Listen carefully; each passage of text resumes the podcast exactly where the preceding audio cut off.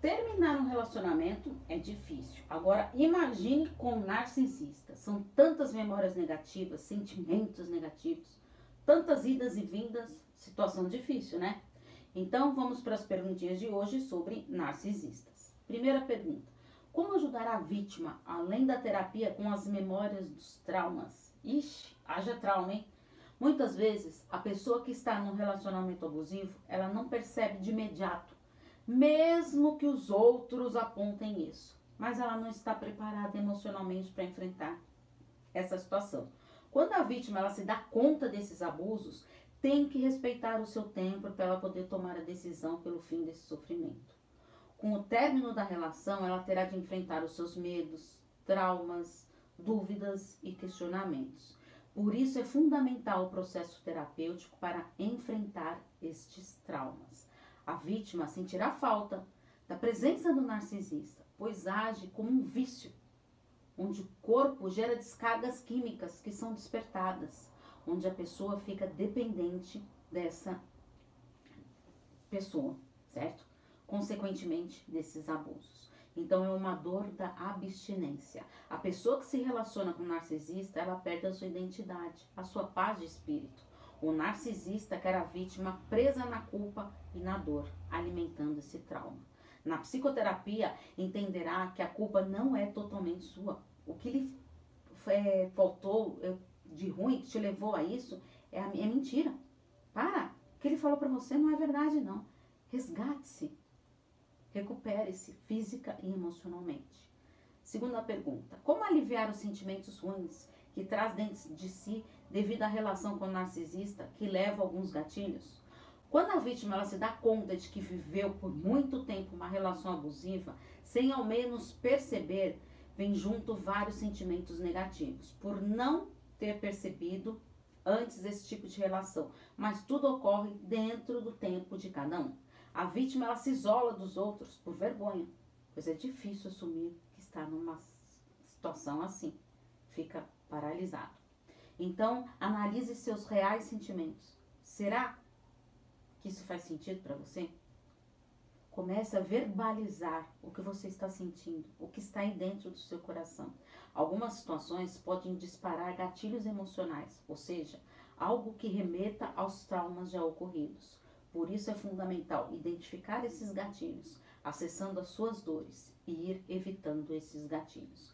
Caso fique difícil identificar esses gatilhos emocionais, a psicoterapia é um excelente instrumento para essa ressignificação da sua história.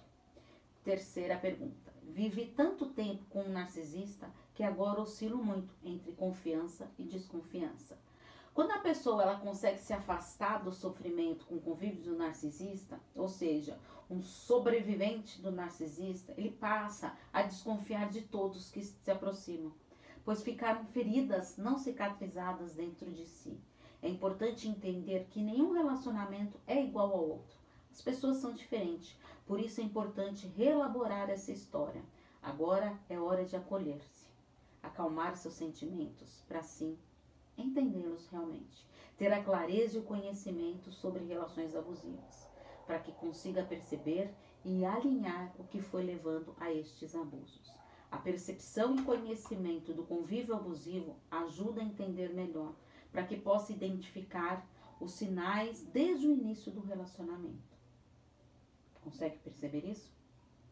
Quarta pergunta. Não consigo ser forte o bastante para não ter recaída, pois vivo entre idas e vindas com o narcisista. Encerrar o ciclo com o narcisista dependerá do posicionamento da vítima. O narcisista ele é ardiloso, ele sabe como sugar a energia do outro. Por isso que volta para esse ciclo abusivo. É pior do que as etapas anteriores, porque ele entende que agora tem, ainda tem mais ainda o controle dessa vítima, destruindo o emocional cada vez mais. Então, para se refazer desses ciclos de idas e vindas, será necessária a psicoterapia para sua efetiva tomada de decisão.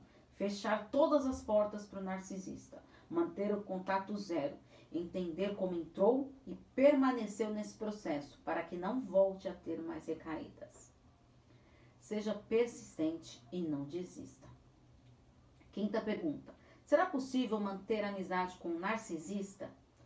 O narcisista, ele pode até propor que continue a amizade, mesmo com o fim do relacionamento. Mas a verdade é uma manobra para manter o abuso, sem que a vítima assim perceba. A vítima ela está tão debilitada emocionalmente que ela se conforta com as migalhas, pois o descarte causa muita dor, estando cada vez mais presa ao narcisista.